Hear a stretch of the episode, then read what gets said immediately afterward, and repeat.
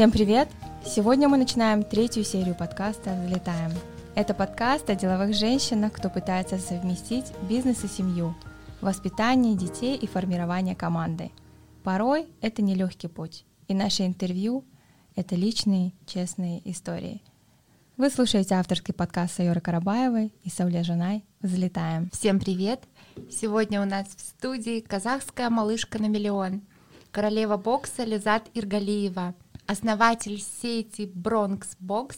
Привет, Лизат. Привет, девочки. Для начала расскажи, как ты попала в бокс?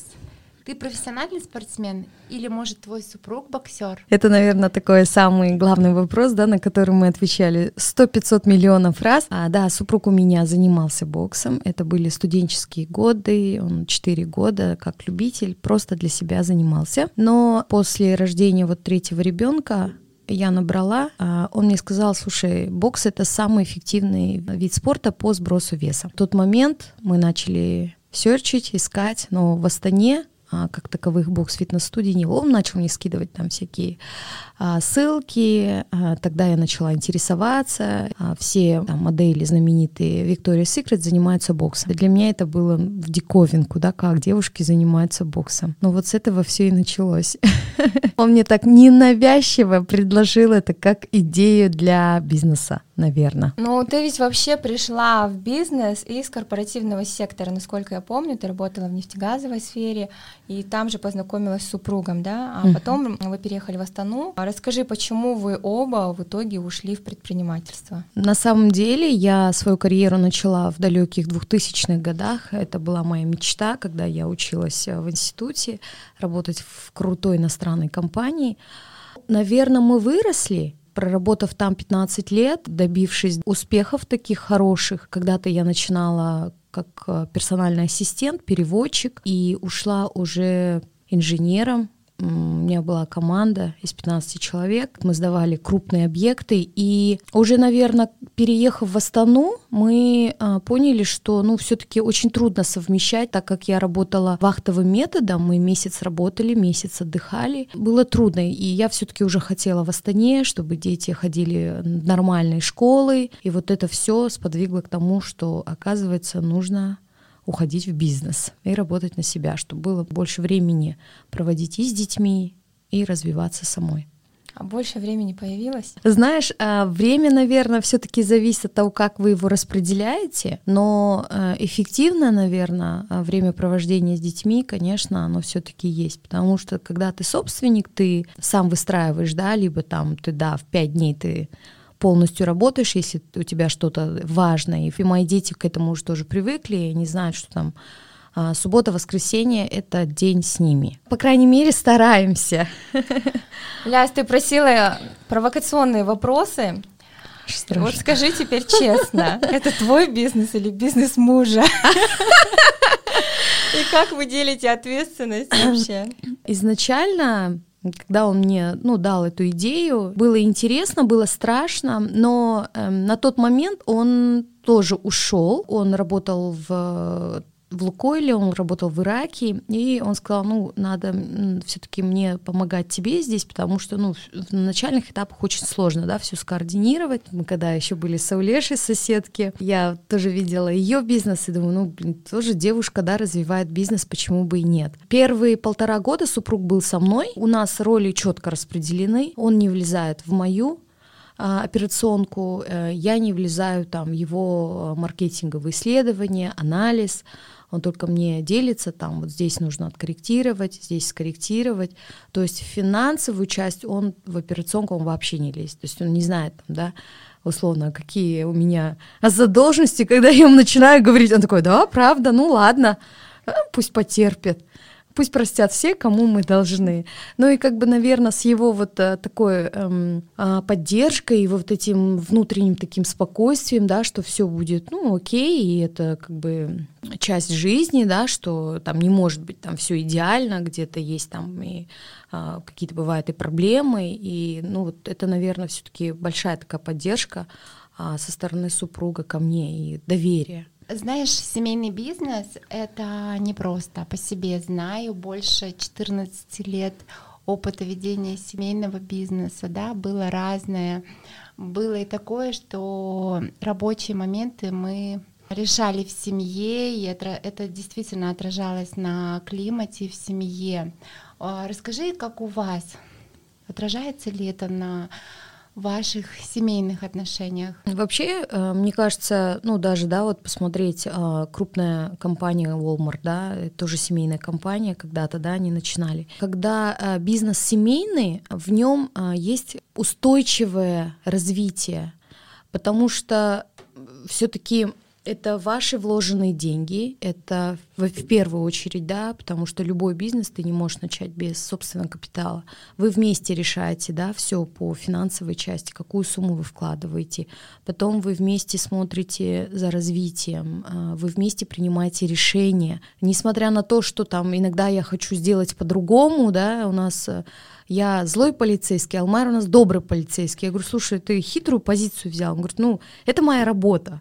Э, он тем самым меня всегда мотивирует. Бывает разное. Мы стараемся как-то... Иногда бывает, что я очень эмоциональный человек. Я там могу хлопнуть дверью, топнуть и сказать, все, бросаю бизнес, все, завтрашнего дня ни-ни ничего у меня не спрашивай. Проходит какое-то время, и я начинаю, конечно, думать, и это же наши деньги, это наше время, это наше все здоровье, которое мы вложили. Ты не можешь его просто хлопнуть, топнуть и, как говорится, пошел, да? Ты работаешь над собой, делаешь какие-то усилия, и опять вот все вместе вот начинать вот это вот а, рассказывать, а, обсуждать и приходить к какому-то единому согласию мнению. Дети у нас тоже в курсе, когда там говорят, мам, а что там этот а, ты вот это еще не оплатила, а ты вот это еще не оплатила, а аренда сколько? Мы даже, ну, за столом мы всегда обсуждаем, и детям всегда тоже интересно, сколько вы вложили в бизнес, а когда вы окупите или окупили ли вы, да, то есть в 10 лет или там в 13 лет я даже, ну, понятия не имела, да, таких каких-то вопросах, но это, наверное, то, что время сейчас другое. А есть ли в планах мальчиков привлекать? Ну, все-таки они мальчики, это такой мужской э, вид спорта больше. У нас помню, когда а, было только а, один зал, самый первый, у нас старший сын Таймас говорил, это мой бизнес. Сейчас, естественно, у нас уже три клуба, и они прям четко поделили. Так, это мой клуб, это твой клуб, а это там чей-то клуб. На самом деле это, конечно, очень смешно наблюдать за этим, но мы всегда говорим, ребят, мы, конечно, будем рады, если вы будете это продолжать, но вы должны э, сначала отучиться, да, найти себя. Мы сделаем все для того, чтобы вы нашли себя, и если вы захотите, мы бы были очень рады, если вы там продолжите, да, этот бизнес. Поэтому все-таки, ну мы же казахи, мы думаем об этом. Были бы рады, конечно, если кто-то из них все-таки ушел, наверное, в бизнес. Такой провокационный вопрос сразу же, да, напрашивается. Вы же оба руководители, получается. Вот как дома? Кто дома? Больше, главный. Да, кто дома главный? Это у меня всегда Сертай э, спрашивает. Мам, как ты думаешь, кто у нас в доме главный? Я говорю, ну ты как думаешь? Ну мне кажется, папа. Но в каких-то вопросах ты больше решаешь. Я говорю, в каких вопросах? Ну, например, отключить интернет – вот все, и точка. Я же хочу, чтобы вы там почитали, да, порисовали. Илмар у меня очень такой спокойный, он очень уравновешенный, он очень взвешенный, он очень умный, он очень такой... Я вообще иногда говорю, э, кому повезло больше, не знаю, то ли тебе, то ли мне. Когда я загадывала желание, я вот прям молилась, чтобы у меня классный был муж. Ты не знаю, говорю. Плохо молился. Плохо молился, наверное. На самом деле это все шутка. Все-таки все-таки, наверное, а, какие-то главные решения а, принимает всегда он. Я могу, конечно, там хотеть, сказать что-то, да, вот так, но его вот эта рассудительность и трезвость, она совсем чуть-чуть другая. И он всегда там с практической точки зрения подходит. И мы склоняемся потом в итоге к его мнению. То есть иерархия в семье, да? Папа, мама, да, обязательно, mm-hmm. да. Лиза, ты постоянно учишься. Я помню, ты даже ездила в Соединенные Штаты Америки mm-hmm. на практику, да, по программе. Mm-hmm. Скажи, пожалуйста, вот а, ты посещала там разную инфраструктуру спортивную. А, какая разница между Казахстаном и э, США, да? Что ты привнесла в свой менеджмент э, оттуда? Угу. Да, это была м, поездка, я всегда говорю, это была такая, наверное, бесплатная э, мой э, пятинедельный paradise. Опять это благодаря супругу, да, который ну, доверил, сказал, все окей, вообще не переживай. На самом деле мы очень любим э, супругам привносить вот эту вот именно культуру спорта, которая есть э, особенно популярна в Соединенных Штатах Америки и вообще в Европе. Мы, конечно, хотим тоже, э, чтобы наш народ был же такой addicted, да, то есть э, вовлечен, чтобы э, спорт это был такой некий лайфстайл, не какая-то там секция, не там, три раза в неделю, да, строго, а заниматься каждый день, бегать в свое удовольствие, там, слушать музыку, плавать. Конечно, в этом плане они э, более продвинуты и, ну, там, согласно исследованиям, да, тот процент населения, который занимается в Штатах, в Европе, мы, конечно, нам еще, ну, ползти, наверное, ну, лет, так скажем, пять. Ну, возможно, наши дети уже то, что сейчас мы все все-таки такие заряженные, да, мы показываем пример детям, что нужно заниматься спортом.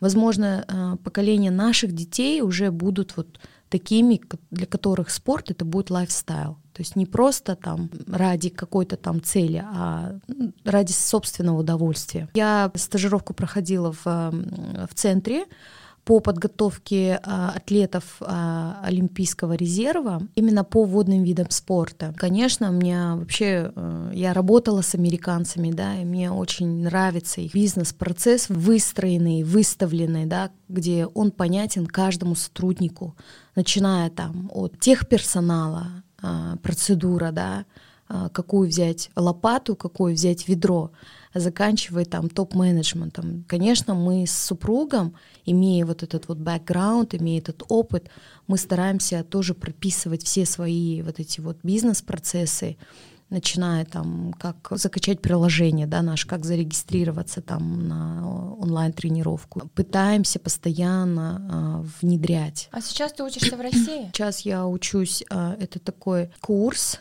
Э, девятимесячный а, на базе университета Плеханова совместно с фитнес-академией России крупные, э, которые практически, наверное, управляющие крупными холдингами спортивными. Они сделали такой курс для фитнес-руководителей для собственников, ну, для управленцев, где ты все э, начиная от маркетинга, менеджмента, заканчивая до ну, строительством да, и внедрением всех этих бизнес-процессов. То есть очень такой объемный. Открытие клуба именно а, бизнес или премиум класса. То есть я сейчас еще думаю, у меня еще есть пару недель подумать и вот совместно с э, преподавателями будем готовиться.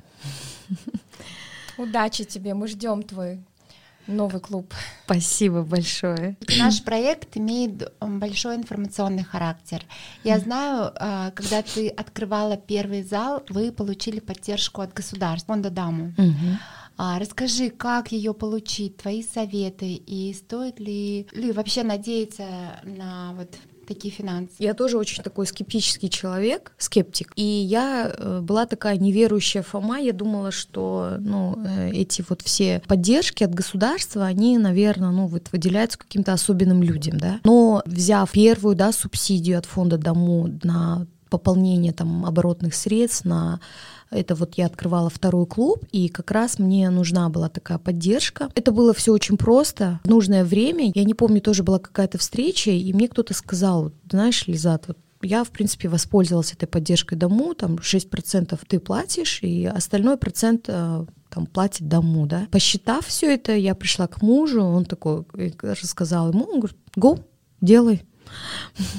Как обычно бывает, да, я там прихожу с какой-то идеей, он такой, окей, классная идея, давай реализовывай. Уже, допустим, э, на открытие третьего клуба я ну, ты, вы знаете, да, что у меня там, это везде у меня аренда. Я тоже была там, ой, аренда, и все, там, не буду там покупать э, собственное помещение, но просчитав уже, конечно, там на Москве, я в бизнес-центре Москва, мы уже шестой год, да, просчитав все, конечно, я, мы увидели суммы, которые э, уже давно бы, да, купили бы, и все-таки мы рискнули в девятнадцатом году взять э, собственное помещение уже опять под заемные средства с поддержкой фонда Дому. И я всегда всем рекомендую обращаться, э, даже просто позвонить в Дому, у них есть колл-центры, и просто спросить, какие у них сейчас сейчас есть программы, потому что я знаю, что у них каждый год дорожная карта именно по продвижению бизнеса, она растет. У них очень много появляется и приоритетные секторы по ведению бизнеса. И сейчас у них, по-моему, очень э, хорошая поддержка именно тоже для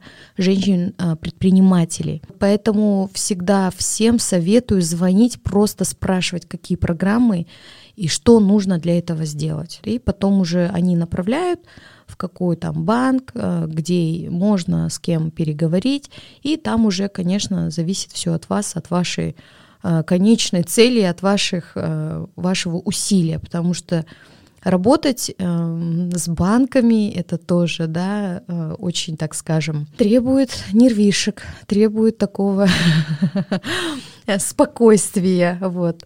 Поэтому просто не отступать, наверное, идти четко к намеченной цели. Ну, спасибо, ценные советы, на самом деле. А, буквально недавно вы открыли филиал в Алматы уже по собственной франшизе. Угу. Кстати, с чем мы вас и поздравляем. Спасибо Это большое. очень круто. Я считаю, что это высшая ступень развития бизнеса. Расскажи, как убедить партнера поверить в твой проект и при этом собой, самой не ошибиться? Очень интересный вопрос. А, на самом деле я всегда говорю, что, во-первых, нужно любить свой бизнес. Да? Бывают такие случаи, когда человек уже все, он, он не хочет ничем заниматься, и, соответственно, ты не сможешь продать этот бизнес. Да? Все, кто интересуется, всегда это, в принципе, мои клиенты. Они любят Бронкс, они любят вот эту вот э, комьюнити Бронкс. Да? Мой партнер Жерсхан — это клиент э, на протяжении четырех лет, с самого начала был. И он говорит, Лизат, мне вот нравится именно ваша вот эта приверженность, ваши вот эти семейные ценности, которые вы несете вместе с супругом, что это у вас семейный бизнес. То есть, видите, э, человек каждый, да, видит э, обратную сторону. Вот он тоже там э, женился, он вот прям захотел, чтобы он вместе с супругой развивал этот бизнес. И мне это очень приятно. Вот, поэтому, наверное, самое главное это все-таки верить и настраивать, потому что на начальном этапе было, что он, как это все, как вы, говорит, я, говорит, тут с одним клубом не справляюсь, говорит, а вы тут, ну, с тремя. На самом деле это про любовь, это про все-таки приоритеты, это про то время, которое ты готов выделять на свой бизнес. Мы с тобой до эфира разговаривали.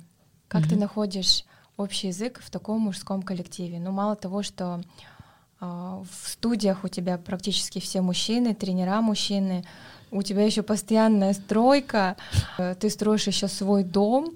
Как вообще завоевать уважение женщине в мужском коллективе? А сказывается ли такой казахский менталитет? Как ты с этим борешься? Опять это, наверное, все-таки а, помогает то, что э, мы работали в иностранной компании, и у нас а, вот с первого дня у нас с супругом нет а, такой, скажем так, фамильярности, да, то есть я, он Илмар, я Лизат, все. Мы всегда на равных сотрудниками. Я никогда себя не превозношу, что я выше, что я там басток, я решаю, как вот я хочу.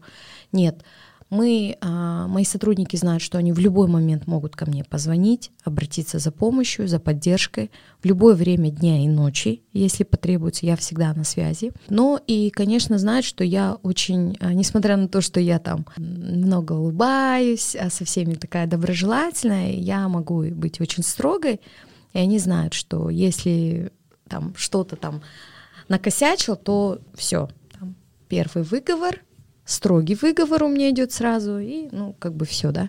Я с, к ним с уважением, и ребята тоже ко мне с уважением. Вот. Э, Все-таки я всегда с ними, ну, так скажем, на равных. Да, есть субординация, конечно, да, но э, вот именно в плане работы, в плане там каких-то...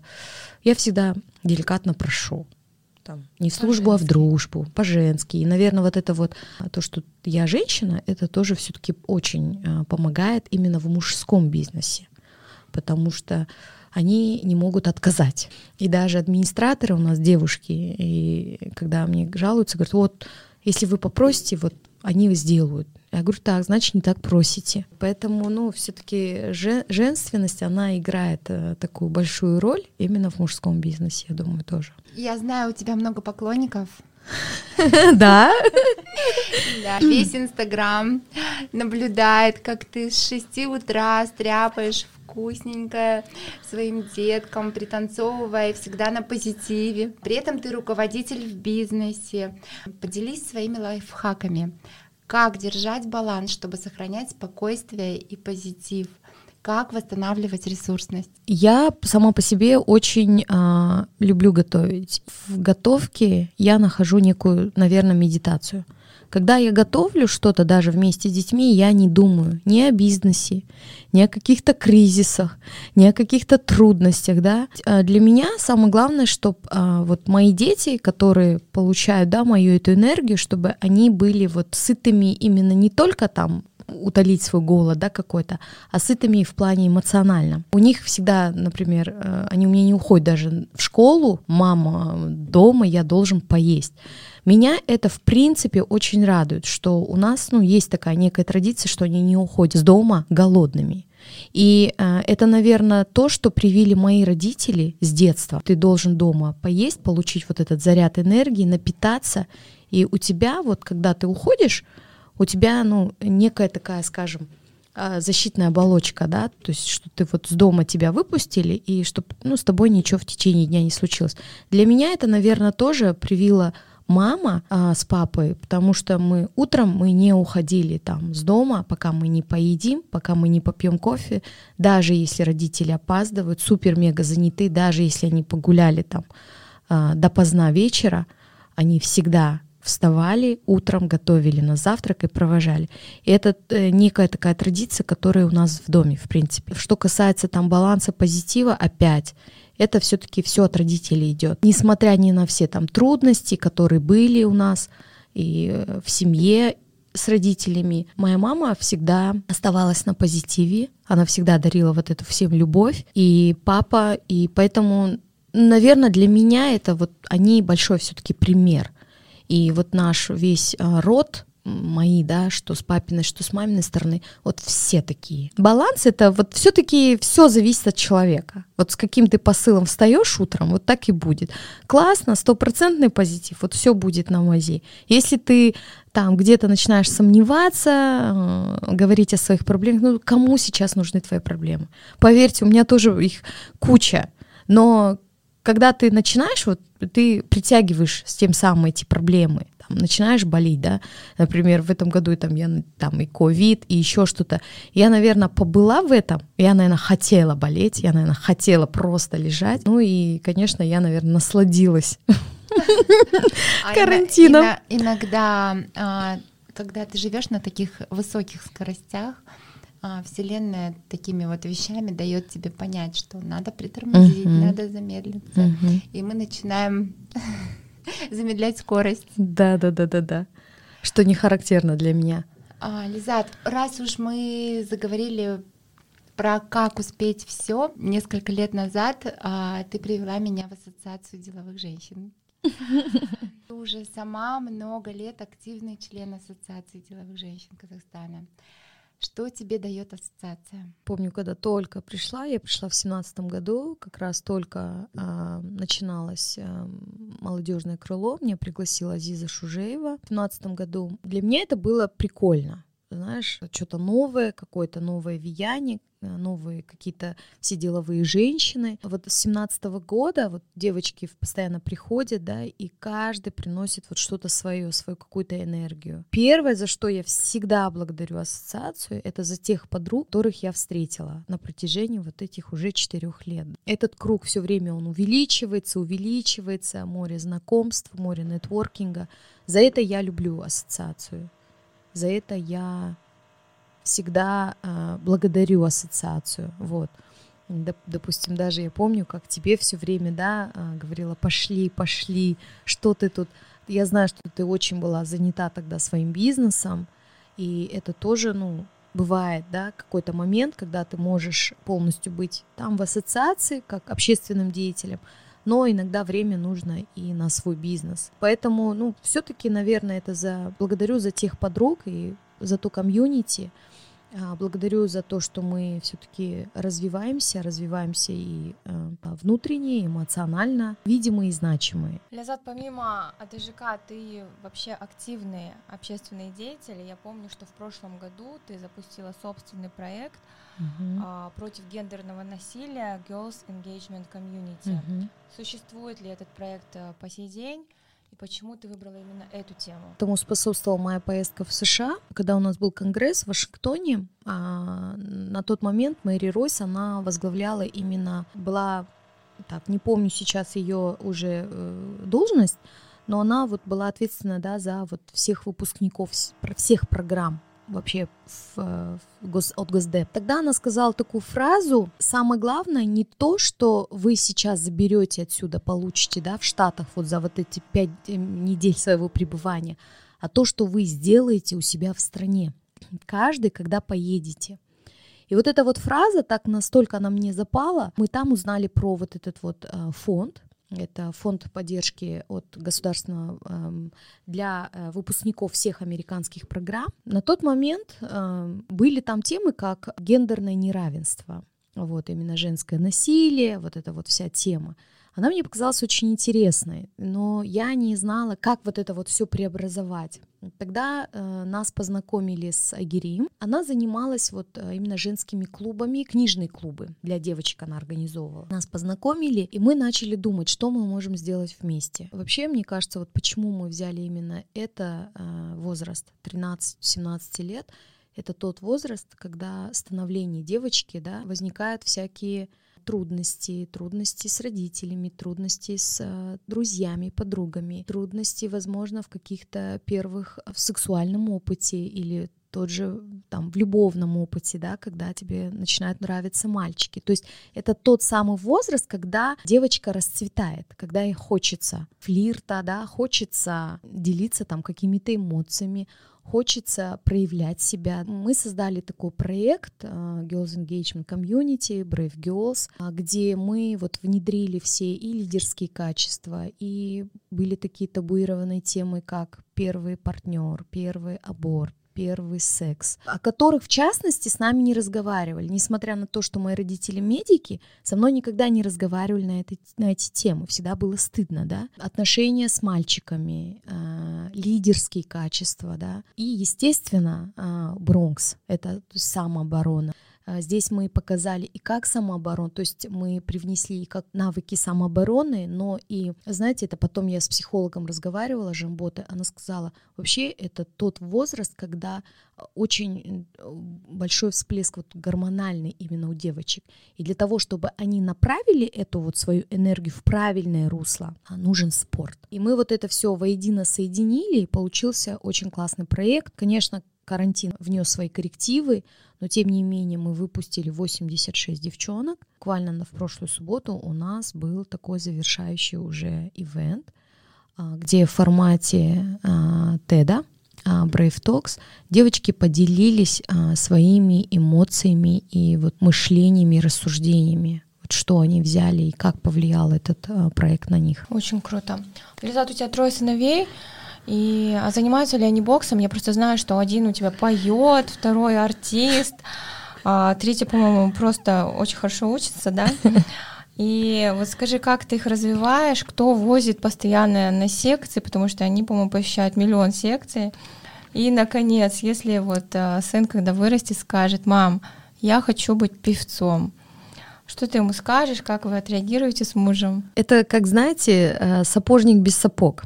А у нас а, дети не ходят а, на бокс, вернее, они ходили в самом начале, сейчас ходит только средний и младший. Старший он пока не ходит, хотя а сейчас он учится в КТЛ, где одни мальчики, и он нет-нет там задумывается, что, оказывается, ему бы надо походить, хотя говорит, а зачем мне это не пригодится? Но мы, мы не давим, я всегда даю возможность выбирать.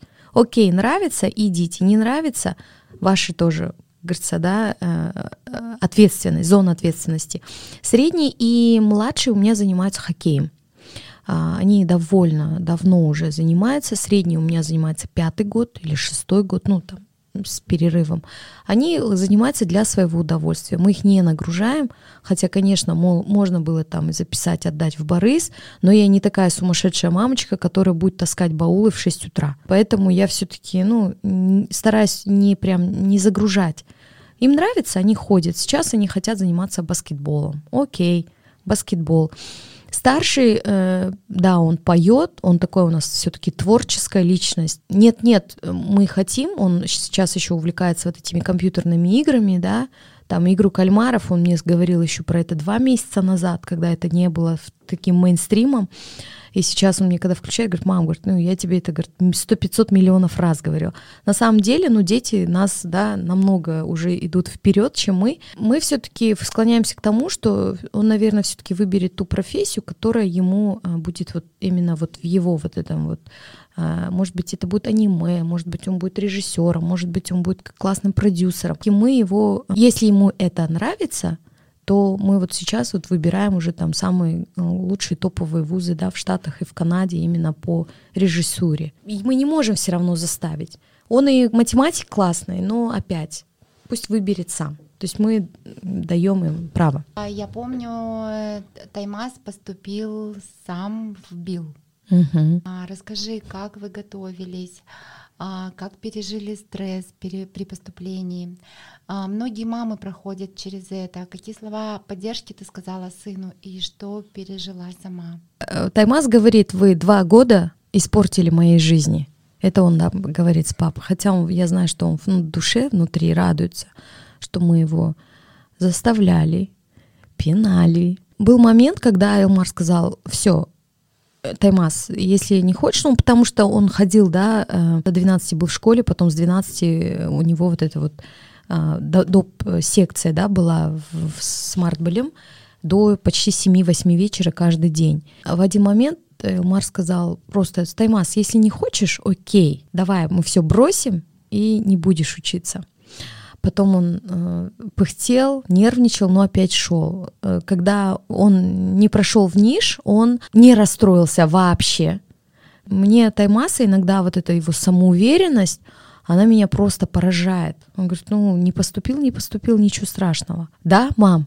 Я говорю, да, сынок, но мы-то как родители, да, мы же всегда хотим, чтобы дети поступили, мы же готовились туда. Но потом я говорю, ну, у нас есть еще шанс, в, в, в КТЛ, в БИЛ, хотя мы туда вообще не готовились, мы не планировали, и он, честно говоря, там сдал, говорит, блин, говорит, ну, я вышел, говорит, там только из-за математики, а, английского, еще какого-то предмета, а историю, говорит, я набрал самый меньший, наверное, балл, потому что ну, мы реально не готовились. Но когда нам сказали, что вы прошли в БИЛ, он был очень горд собой, он был очень доволен, и сейчас вот он учится, он бежит в школу. Нам это очень нравится. У него, если честно, в МША у него не было такой мотивации ходить в школу. Вот как-то вот мы просто наблюдаем с, с Илмаром, а сейчас он бежит. У него друзья, у них какие-то там постоянно выходят. И, допустим, две недели назад у нас был такой классный час с родителями, да, мы делились с детьми, ну, вообще рассказывали. Нам нравится вот это вот воспитание – Таймаз же у меня такой чуть-чуть, он пофигист, ну, такой он пофигист. И он там не смотрит на настроение человека, нравится, не нравится. А там вот, мне кажется, чуть-чуть вот какой-то вот этот вот навык они прививают детям, что ты должен буквально сесть, а, взять еду, как у нас дома, да, пока там не возьмет старший ненавязчиво они вот это вот как-то внедряют, что вот должен быть а, такой, каждый за собой убирает, каждый за собой. Я хотя дома это учу, прививаю, но там вот тоже они друг другу в помощь.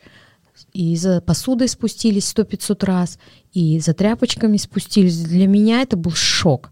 Обычно как бы такого нет, а здесь каждый. Ты делаешь это, я делаю то, ты от, от, у них все вот они прям делегируют, у, учат уже сейчас делегировать все, все дела, всю ответственность. Для меня это вот прям шок, если честно. Здорово. Наш подкаст называется «Взлетаем». Это подкаст о деловых женщинах, но не только для деловых женщин, возможно, для тех, кто сейчас в декрете, для тех, кто в найме, для тех, кто только планирует начать свой бизнес, подытоживая, дай свои рекомендации, с чего начинать, как не бояться, с чем можно столкнуться на самом старте?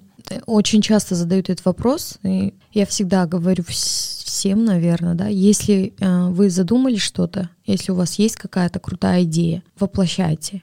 А, будет э, сто-пятьсот э, сомнений, будет тысяча человек говорить вам, да зачем тебе это нужно, да вообще что за фигня. Не слушайте никого, слушайте свое внутреннее сердце. Наверное, это мой такой самый главный совет для всех. Э, конечно, нужно верить всегда в себя, прежде всего. Если вы верите в себя, то все будет просто замечательно. Спасибо большое. Сегодня мы взлетали с Лязат Иргалиевой, основатель сети Bronx Box. Спасибо огромное, девочки. Полет был супер.